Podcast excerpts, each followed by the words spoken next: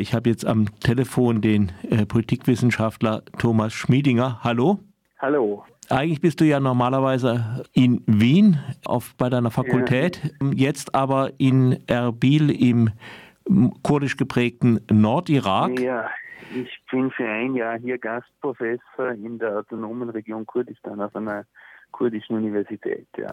Oh, das ist aber interessant. Ja, wie bekommt ihr diese äh, neue Offensive der Türkei da mit? Erdogan lässt ja nach diesem Anschlag in Istanbul, der ein bisschen fragwürdig ist, fleißig bombardieren und macht an, auch Andeutungen über eine mögliche Bodenoffensive. Vielleicht hat es sogar begonnen, ich weiß es nicht. Wie kriegt ihr das im Irak mit? Wie, was sagen die Leute? Also, also irakisch-Kurdistan ist es im Vergleich zur Region der autonomen Administration von Nord- und Ostsyrien natürlich relativ ruhig. Aber auch hier ist es in den letzten Tagen immer wieder zu Luftangriffen, sowohl von der Türkei als auch vom Iran gekommen. Äh, es gibt ja hier im Norden zur türkischen Grenze schon länger Gebiete, die von der Türkei besetzt werden. Aber es sind auch Luftangriffe wieder geflogen worden auf vermeintliche oder auch wirkliche PKK-Stellungen. Aber natürlich leben die kurdischen Menschen hier auch mit, mit der Situation in Rojava.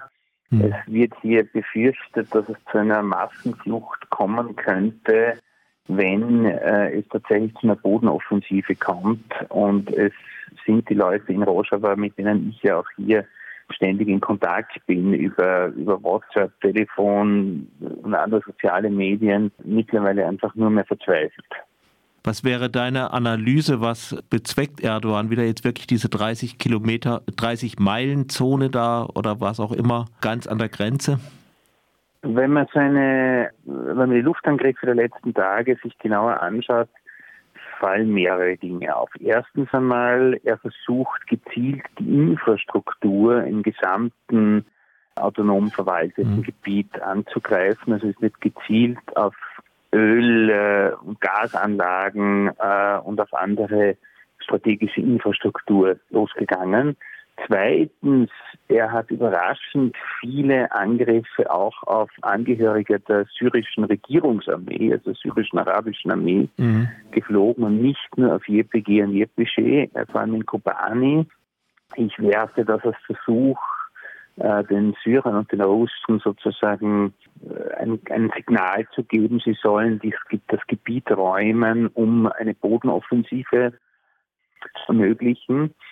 Und das Dritte, was auffällig ist, ist, dass gestern äh, offenbar auch das Wachpersonal äh, vom äh, Camp Al-Hol, wo Angehörige des IS, also vor allem Frauen und mhm. Kinder, festgehalten werden, angegriffen worden sind und auch einige Angehörige des sogenannten Islamischen Staates dort entfliehen konnten, laut IPG-Angaben.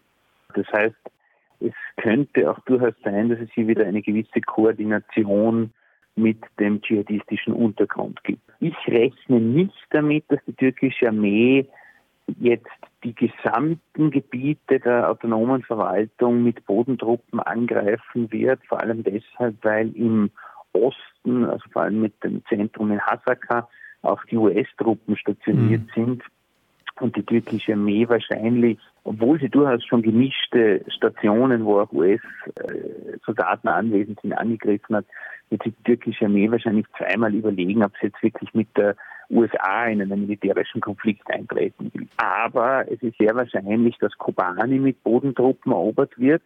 Das hätte einerseits für die Türkei den Vorteil, dass sie die beiden türkisch besetzten Gebiete miteinander verbinden können. Also dieser Grenzstreifen, mhm. Der um Tal Abyad und Serikanie, der im Oktober 2019 besetzt worden ist, und das Gebiet um Afrin und Assas, das schon früher türkisch besetzt worden ist. Und es hätte auch für die Türkei den Vorteil, dass sie mit Kobani eben eine sehr prestigeträchtige Stadt äh, besetzen könnten, weil ja Kobani jene Stadt ist, in der 2014 der IS vergeblich versucht hat, äh, die Kurden zu vertreiben und die Stadt einzunehmen. Und der Wiederaufbau dieser Stadt war auch symbolisch ein sehr wichtiger Akt für die Selbstverwaltung Nord- und Ostsyriens. Und wenn die Türkei das zerstören kann, wäre das sicher ein Propagandaerfolg für Erdogan, den er für die Wahlen im kommenden Jahr brauchen kann. Ja, da braucht es allerdings. Wie reagieren denn äh, die Kurden, kurdischen Kräfte?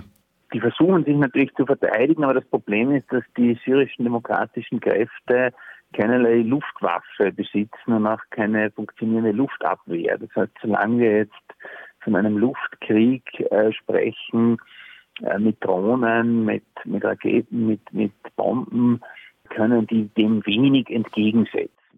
Sie werden im Falle einer Bodeninvasion ganz sicher das Gebiet nicht kampflos räumen. Nur wer die Region um Kobani kennt, mhm. weiß, dass das im Wesentlichen ein, eine Ebene ist, Ausnahme dieses Hügels im Süden der Stadt. Und äh, es wird sicher nicht auf Dauer möglich sein, für eine noch so motivierte, äh, kampfbereite Miliz eine NATO-Armee aufzuhalten. Das heißt, es ist illusorisch zu glauben, sie könnten sich erfolgreich wirklich gegen die Türkei verteidigen. Der Schlüssel äh, für all das liegt in der Hand der USA und Russlands. Die USA im Osten und Russland äh, im Westen.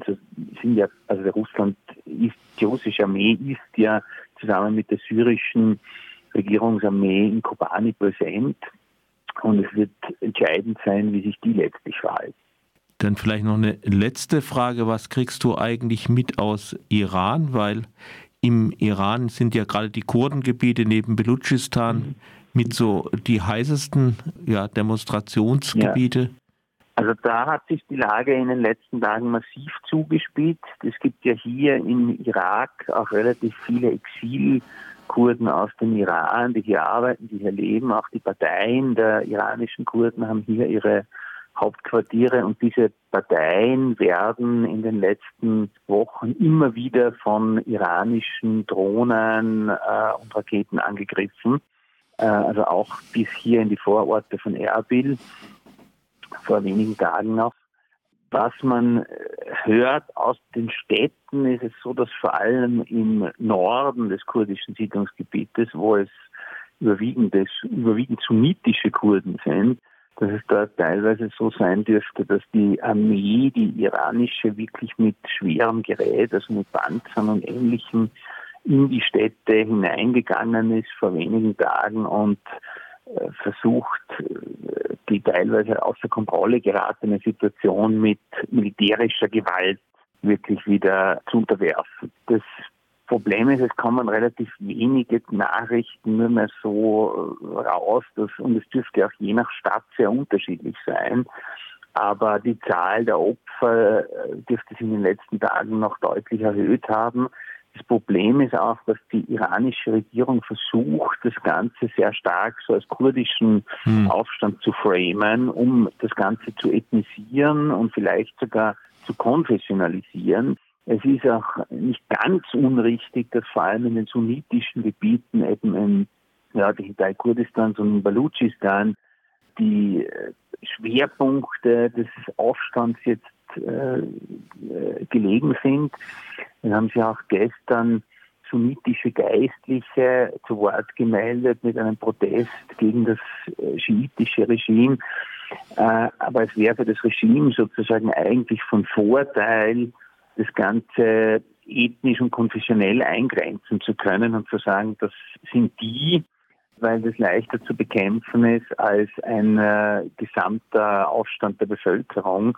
Und in Wirklichkeit ist es ja natürlich schon so, dass es auch in Teheran und in anderen persischsprachigen, mhm. schiitischen Städten immer noch zu massiven Protesten kommt. Aber dort ist das Ganze eher auf die Mittel- und Oberschicht, auf Studierende beschränkt, aber nicht nur auf diese, weil vor allem im Alltag äh, ein gewisser Widerstand der Frauen zu bemerken ist. Also wir haben Leute, die jetzt in den letzten Tagen in Teheran waren, aus dem Iran, also aus dem Irak berichtet, dass es mittlerweile durchaus im Alltag üblich ist, dass in Teheran nicht mehr das Kopftuch getragen wird von Frauen. Ja, also dass wirklich ganz mhm. normale Frauen abseits der Demonstrationen beim Einkaufen oder in der U-Bahn ihr Haar offen tragen und sich einfach nicht mehr an dieses Gesetz halten. Also dieser Alltagswiderstand spricht schon dafür, dass der Regierung eben nicht nur in Kurdistan teilweise die Situation entgleitet, aber man darf sich jetzt keine Illusionen machen,